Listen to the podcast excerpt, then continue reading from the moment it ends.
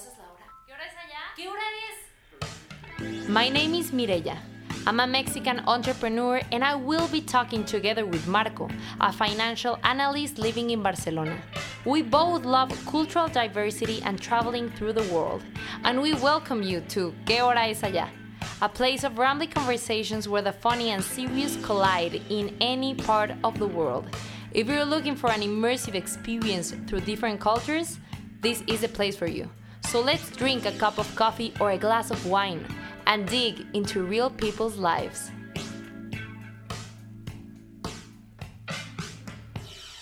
Hi and welcome.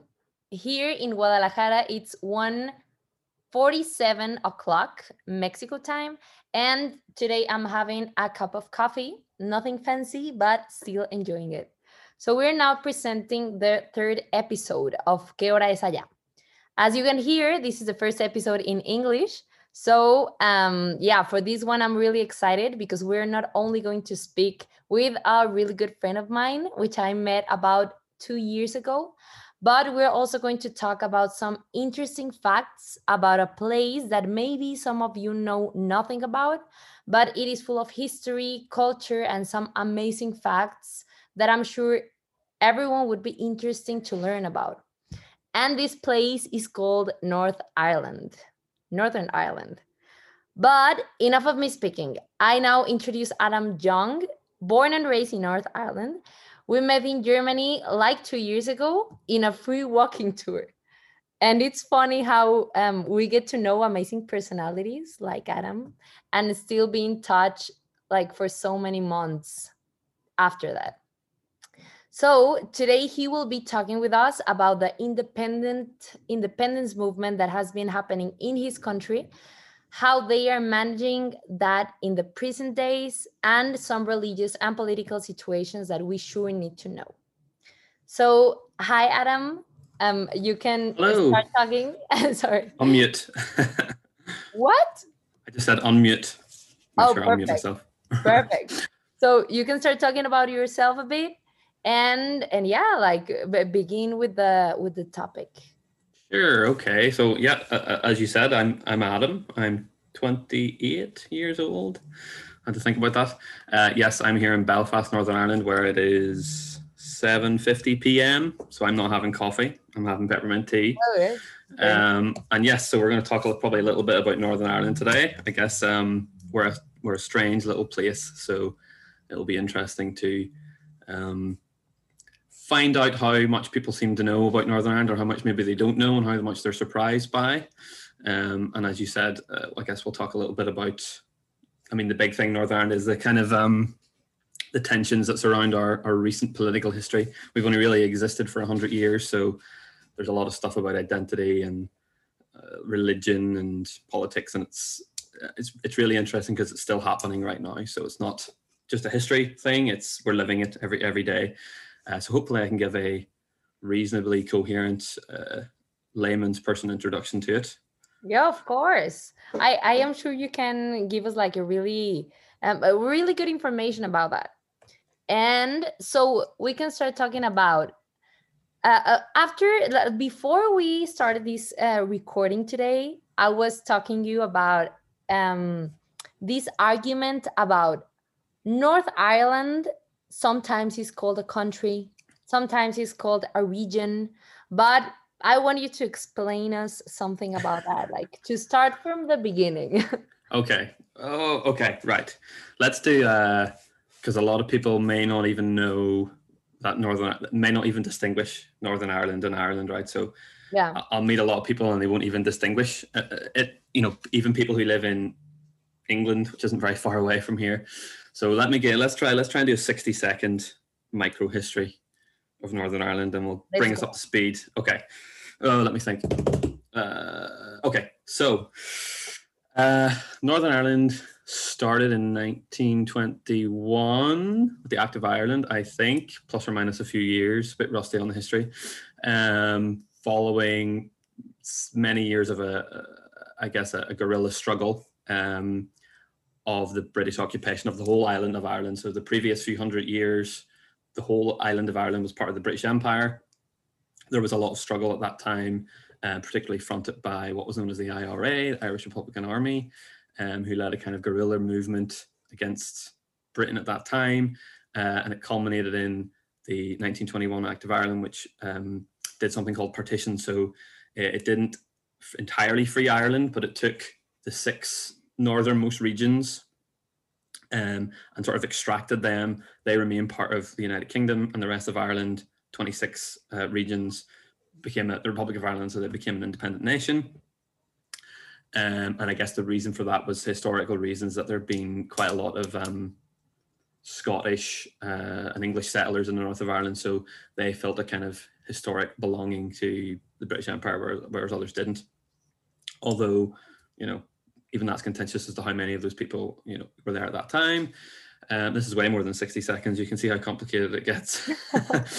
um, and things sort of existed for, for about 45 years with Northern Ireland as an independent state um, until in the late 60s at the same time as um, at the same time as lots of civil rights movements were happening all around the world there was a kind of similar uh, struggle in Northern Ireland with what was known as the nationalist community. So Northern Ireland, when people talk about it, typically split into two communities. Um, although I would argue there's three, but we can talk about that after. Of kind of nationalist um, people who felt a belonging to historic belonging to Ireland as an independent entity, unionists who felt a belonging to the United Kingdom, so the British Empire. So they believed in keeping the union between Northern Ireland and the UK. Um, the, the unionists had political control of Northern Ireland uh, as a as a as a majority government, even though they really only represented a minority of people through you know typical uh, gerrymandering and other political things that meant they had a disproportionate representation. Um, and the nationalist community, for a long time, basically enough was enough. Um, there was a series of struggles in the late 60s which eventually erupted in, well, it started as peaceful process, I should say. It kind of erupted in violence uh, on both sides. Um, what was known as paramilitaries popped up, so um, non-state backed guerrilla militants, let's say, uh, from both sides. And basically we had 30 to 40 years of violence as a result of that with one section of people wanting to extract Northern Ireland from the Union and reunify Ireland, independence as you called it, uh, and the rest wanting to keep the status quo. Uh, so that, you know, it was quite bad. I did some back of the envelope calculations before we come on. So there was something in the region of three to 4,000 people died directly in the fighting over those 30 or 40 years. And I realize I'm kind of jumping over a huge part of history here in a very short space of time. Um, but if you, Northern Ireland's a small place, right? So we've only got about a million to a million and a half people. So if you extrapolated the amount of people who died in that struggle up and applied the same percentage to say the population of the United Kingdom, you would talk be talking about over half a million people. I think if I've done my sums right, died.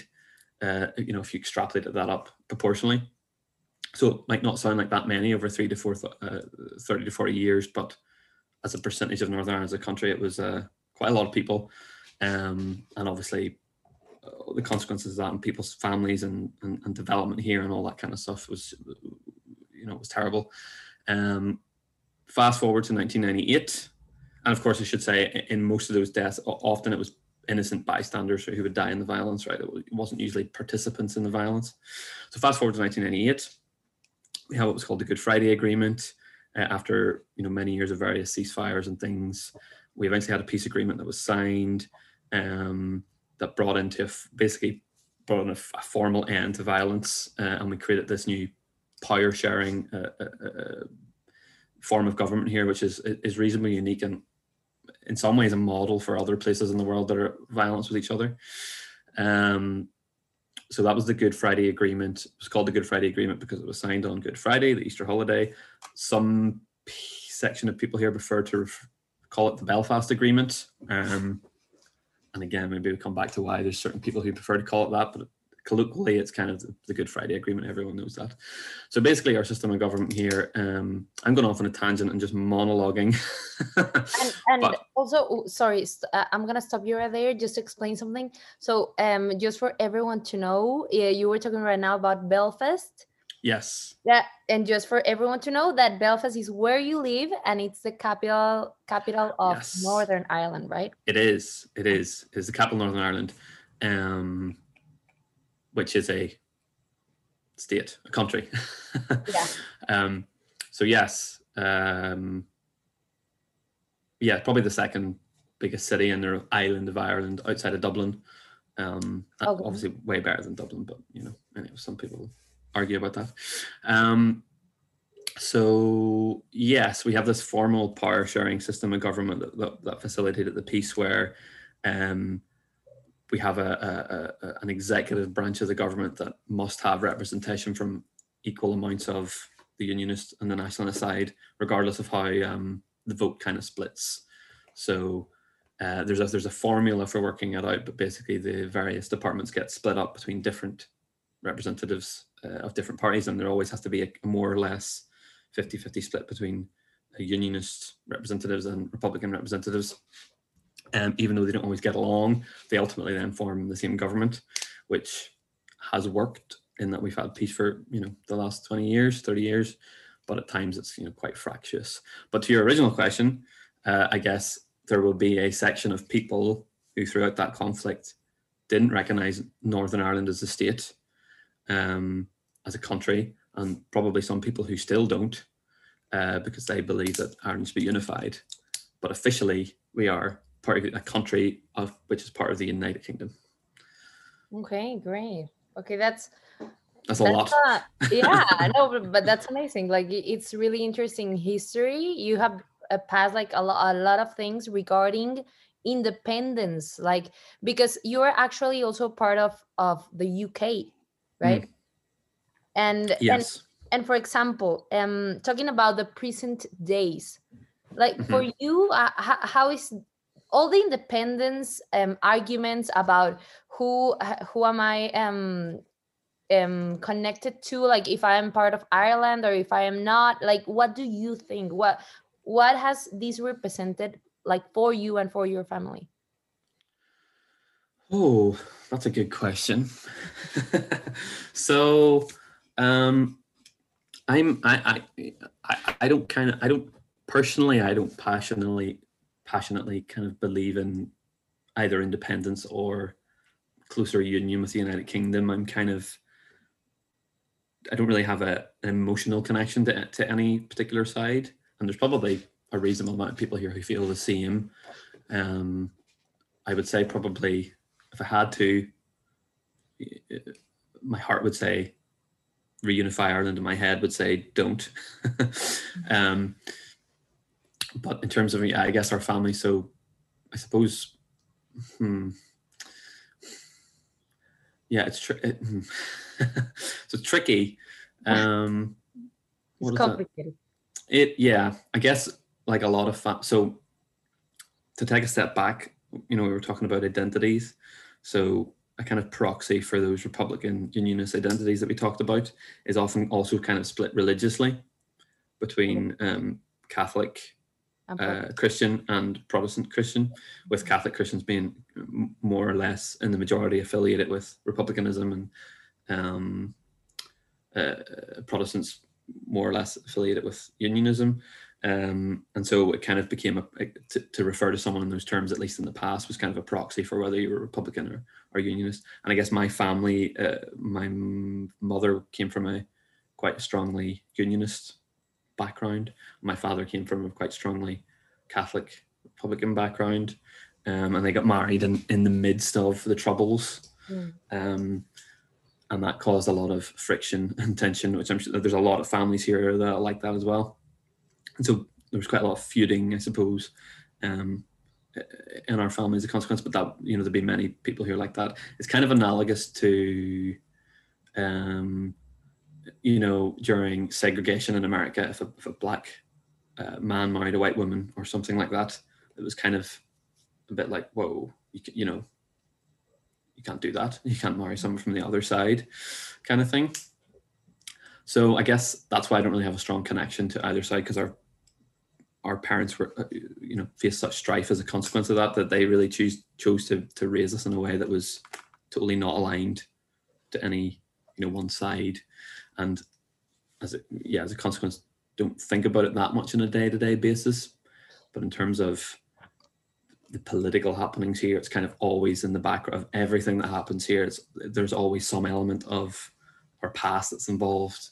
Mhm. Um, everything politically, uh, and, and it's and it's really ramped up over the last few years as well. With um, you know, you mentioned the UK, so it's ramped up with uh, Brexit, of course, happening, which raises a lot of questions um, for our future here that's ongoing at the moment. Um, and so we're kind of it's bubbling along on the surface that things may even recently things um, turned a little bit violent recently there you know we, we often have little pockets of violence that will just pop up over the years even when we're in peace times because there's always you know some eejits eejits is a Northern Irish slang term for idiots who uh, that.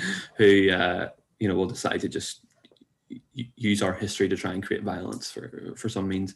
But yes, as a consequence of Brexit, um, with the Republic of Ireland remaining in the EU and the UK as a whole leaving Europe, kind of creates a border in some sense between Northern Ireland and Ireland, or Northern Ireland the mainland Britain, where in the past there was none. We effectively haven't had a border for since Northern Ireland existed, or well, since the peace deal rather.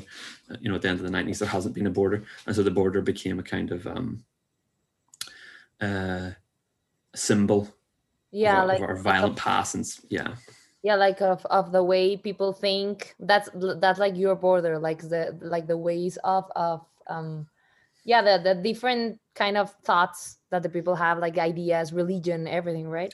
Yeah, yeah. The border came to symbolize that, and so a big part of the peace deal that we had in 1998 was the removal of the border, the removal of any enforcement of the border, whether it was, um, you know, uh, military presence on the border, police presence, um, signage saying you're now leaving the country, um, customs checks, all that stuff kind of went, and we had what was known as common travel. And that's kind of been the basis of peace here for for many many years. The other thing to remember as well is that there's a lot of families uh, who'll you know such a small place here. There'll be many families where the family is kind of distributed north and south of the border, and so to reinstitute a border, you know, will obviously create a lot of emotional um, and practical problems for them as well. Um, so that's the big thing here. So it's still not really clarified what's going to happen here um, since Brexit happened, but it's been a big question and a big part of um, why it's been so difficult to implement has been trying to straddle this Northern Ireland issue because there's always that lurking thing in the background of, uh, you know, if we change the status quo, someone's going to be unhappy, and if someone's unhappy, it could get violent, and if it gets violent, it gets more violent. Da, da, da, da, da, right. Okay. So yeah, to answer your question, what does it you know mean for our families? I guess that a lot of people, you know, Northern Ireland is a modern country. It's a prosperous place, and day to day, it doesn't affect people. But there's always that looming kind of presence that it, that it may, you know, return to the. the I don't think it will because you know people are people don't want to go back to those days, but it's all it's always there as a as a dark cloud, you know. Yeah. Yeah, well, w- when there is politics and religion, I guess that that's always sort of um, dangerous for uh, Mm. like that's like um uh, usually here in Mexico we we said that for you to like avoid having troubles or something, you cannot talk about religion, you cannot talk about politics, and you cannot talk about football. So Yeah. That's definitely the same here. Yeah. So, um, but for example, you you were talking about segregation, about how maybe, um, yeah, your parents they married and they have they had well they have right now different political or, or religious um, backgrounds. So Yeah. how how is that seen there? Like, is that okay or is like, oh my god, like that's really difficult to do? Maybe some Mm. people marry like that or I mean, these days, no, not at all. Uh, You know, when people wouldn't think twice. It's, not really a thing. But back then, uh, I and I, I- even back then, I guess some people wouldn't have thought twice. But you know, depending on where you lived, um, who your family was, it might have been a big deal. Um, you know, imagine a, a hyper religious family, um, you know, real fundamental religious family. One of their children suddenly, you know, decide coming out as gay, for instance. Um, and in a, in some families, I mean, no problem, great. in other family then that really highly fundamentally religious family, then maybe that would create an issue. So it's kind of like analogous to that, I guess. Um, but today, you know, it's not it's not really an issue. I think it's more um, a very very small minority of people uh, would still feel like that. So, and for you, when you were growing up and when they were like teaching you some stuff about life and politics and everything, how was your um, introduction to religion? Like, were you given like the option whether to yeah Hmm. Protestant or Catholicism? Um, so no, I wasn't given a choice because uh, I guess th- this will kind of formally I, I can't even remember what I am, whether I'm christened or baptized. I can't even remember. Of our, there's four children in my family, and we're a mix. So some of us were, um, you know, christened or baptized Catholic, and some were Protestant. You are. Um, you said you were four. Yes, Okay. but none of it we didn't practice religion at all n- never never so yeah our parents really just it wasn't an issue it was a non-entity for us which uh, part of the reason why i feel so neutral today probably as a result of that I'm, uh, I'm grateful for it as well um, but i did go to religious schools most schools here um, are religiously affiliated Mm. uh, one way or the other. So it's kind of unavoidable in that sense. So I went to, we have two school system here, primary school, secondary school. So I went to a Protestant primary school, um, and then went to a Catholic um, secondary school. But I didn't really, uh, you know, there would be various religious ceremonies that ha- would happen in both of them, and I never understood what was going on on both sides.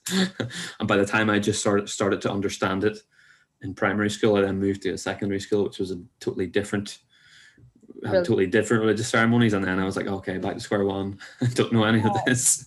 I remember getting, uh, you know, my communion. I went to school and we had, they, we always have these big events. I'm sure it's the same in Mexico. I think you have religious schools there too, right? Yeah, totally. And you'd have, you know, big, the whole big school events. You'd have, you know, uh, you know, mass for the whole school and things like that. yeah. I remember going up and getting my communion, you know, the, the bread, communion bread. And I was like, what do I do with this? you know, I was like 10 or 11 or something and just like, no idea what to do with this, staring at this bit of bread and just like put it in my pocket. oh my god. But but that's like really common then.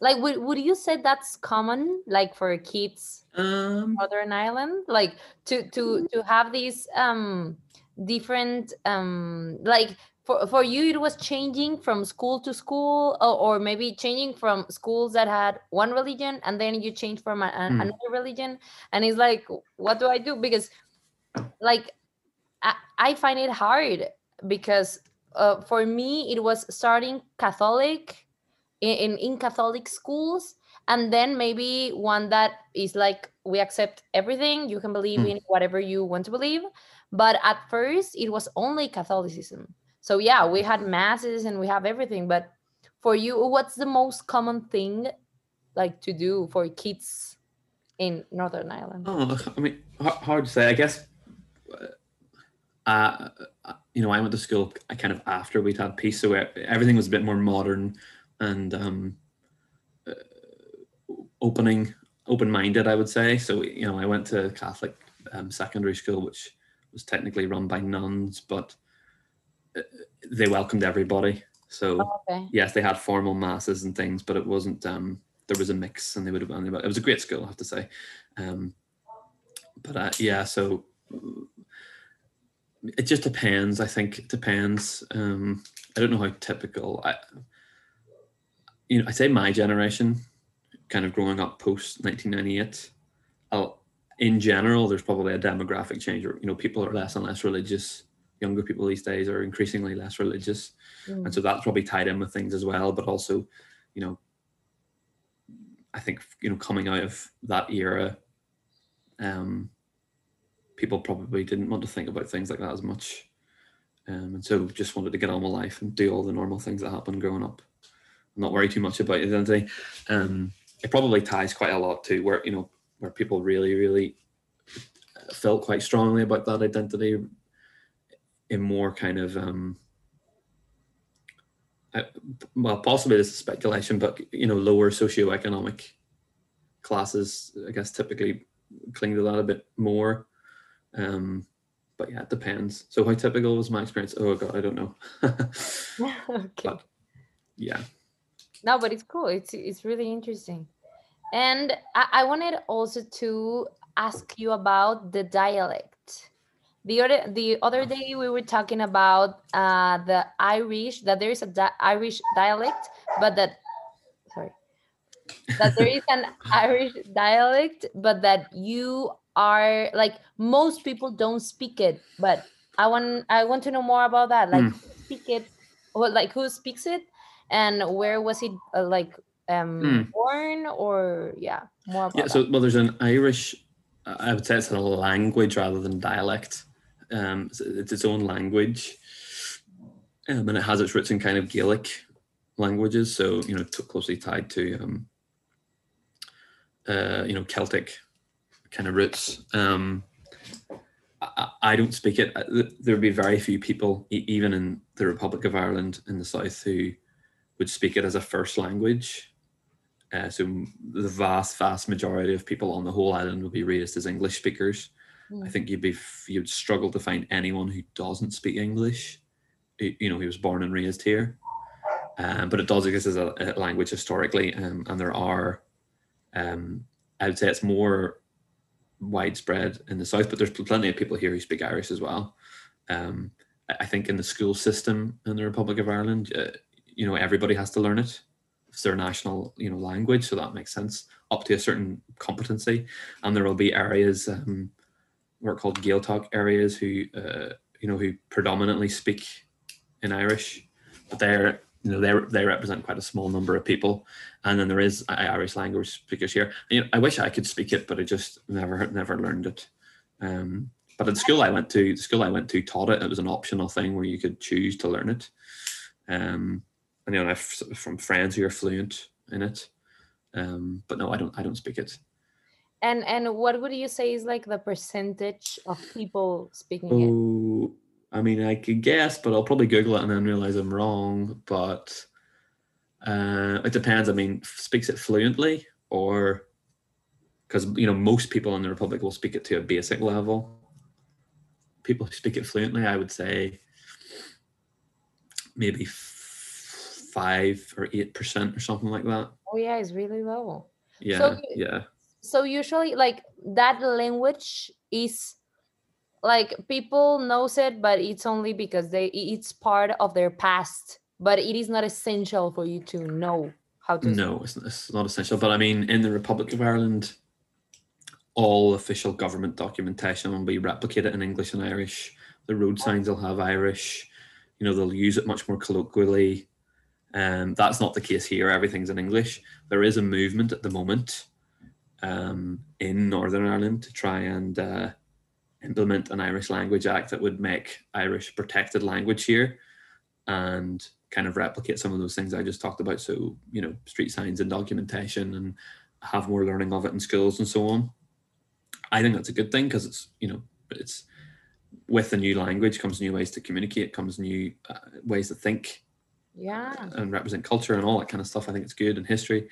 Um, but like everything here, again, it gets tied in with the political situation. So, uh, because it's Irish language, um, it comes, it, uh, it's seen as being representative of Republican views, and so there's a big um, section of people here who are very against that idea. Not necessarily because they're against the language in and of itself, but because it's it's seen to be um, uh, it seemed to be giving giving in to the demands of the other side, right? yeah And so it would- be like diluting the unionist influence here. I think that's stupid, but it's just the reality here that everything is on one side or the other. So, and if one side does something, then the other side automatically doesn't like it, but just because the other side want to do it, right? But yeah, so that's kind of an ongoing thing at the moment. Um, I think it would be good to do, but hey, we'll see. What would what would be good to to do to, ha- to have the Irish Language Act that would, you know, make it a kind of protected language here. yeah of course like Yeah. yeah yeah, too, because so you're saying that maybe half of the population want the language to die Well, m- maybe not half the population that that- on paper, maybe half the population, but there's probably it's probably smaller than that who care passionate, passionately enough to want to stop it, but they are they have loud voices, let's say, Oh. and they'd be political leaders and all that kind of stuff. Yeah, but definitely it's it's a cultural thing, like to Oh yeah, keep that kind of uh, of material. Like that is a language. It's yeah.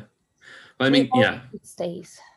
of course. What about where, where you are? I mean, I know you speak Spanish, obviously, but are there different dialects, different? Yeah, totally, totally. Actually, uh, my grandmother, well, she doesn't speak it, but she knows some words in a in a language called Nahuatl. So uh, that, but but here, like no one, the, uh, there is a very very very low um, number of people who speaks that language but it still remains and that's really important like there's nobody trying to like oppress or to eliminate the language but like it, it's also like for you well yeah maybe there are some schools that teach the language nahuatl but it's not something required and many like i i think that different from you we don't have documents that are translated to spanish and to nahuatl. Like right Yeah. now that's only like part of our history. Some people still um speaks the language but it is not an is an essential part or is not like for the official documents or something so Is it is it is it like a, a, a, a like a was it is it pre-colonial? So is Yeah. it pre-Spanish? You know, the Spanish coming over and yeah colonizing. Okay, so it's Yeah. kind of okay. That's interesting. yeah but but it's it's interesting that we have still like people who like has uh, that uh, cultural part that they are still learning it because these are like families that are also teaching their sons to know how Hmm. to talk with it. So yeah it's interesting but is I, I feel like we have a really really low number speaking it. So yeah. I, I would be happy to say that i can like say some words in the language but i can't so that's gonna be for the next episode i guess yeah, find someone from one of those. Find a community that only speaks that language, and well, you'll not be able to Definite- yeah. them because you can't speak to them. Okay so adam um well we're running a bit out, out of time I, I i guess that we're covering like some really interesting stuff about everything i'm really liking this um talk I, I don't know how you feel or i don't know if you want to share more about your present situation about your um about your opinion of what is happening like with you in your country. Yeah, I mean, yeah, I guess I've tried to give a very um, brief uh, summary of, uh, you know, our situation here. It's kind of complicated, so I hope I haven't made a mess of it. Um, but it's all happening at the minute, so um, things are still changing every day. It's not beyond uh, belief that we could have a referendum here in the very near future as to whether we would have full independence. Um, there's demographic changes that are slowly happening that support that. Plus, throw Brexit into the mix. Plus, throw a pandemic into the mix. Oh yeah You know, plus throw a, a very kind of English nationalist focused British government into the mix. Plus, Scottish independence is happening. Um, so, yeah, maybe if we have this podcast again in five years, it'll be totally different. Which you know, ten years ago, that wouldn't have seemed possible. It would have just seemed crazy to even think that would happen.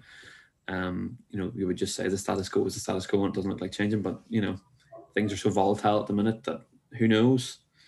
Who knows what will happen? Um, it's it's quite interesting and, and a little scary as well. well yeah Yeah. but but uh, uh, at least we're gonna have this as a piece of uh, key information for the future and we'll see how everything goes if anyone has a doubt please feel free to send a message to adam if uh, if anyone is um planning to travel also to Northern Ireland, also that like Yeah, tourism here is is fantastic. Highly recommend. Yeah, I think we had, you know, a number of. Uh, this is the thing, right? So Northern Irish people, we all speak in quite um, dark terms about our country and on its past, but actually we're all incredibly enthusiastic about it as well. To people, to you know, to people from outside. So Yeah. we, you know, we fight each other, but we actually love every, you know, foreigners, uh, people coming in from other places, and we love to show them our country. So it- you know, it's a very don't be put off from what I've said. It's a very safe place to visit. It's a very modern country, and tourism here is actually is fantastic. We've got lovely coasts, very green, of course, people know.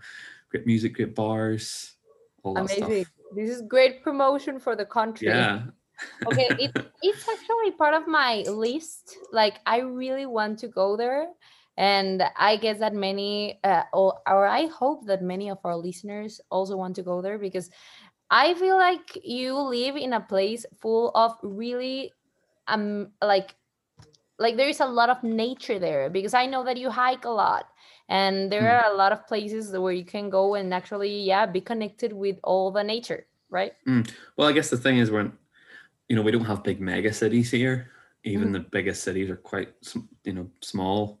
So you're never actually that far from the country, the countryside, nature, Exactly. and you're never very far at all from the sea. You can't get far from the sea here because we're a tiny little island. So, you know, that's always there. It's great. Great. So definitely I will go there. Yeah. And I will let you know. You can stay on my couch. Amazing. okay. So Adam, first of all, and before we say goodbye, I just want to thank you because first of all, you were the first one in our podcast to yeah, to have this episode in English. Mm. So, and just for everyone to know, we're gonna have like some episodes in Spanish, some in English. It depends like on who are we interviewing. So yeah, it was really nice to speak with you. I hope you also enjoy it. yes, great. Thanks for having me. Great. And um yeah, keep listening to the episodes and yeah, see you in the next one. So thank you a lot, Adam. And we're gonna keep in touch. Um, you're gonna have also um the profile of Adam if you want to look him out. so thank you a lot. Have a nice day and thank you everyone for listening. Thanks. Bye. Bye.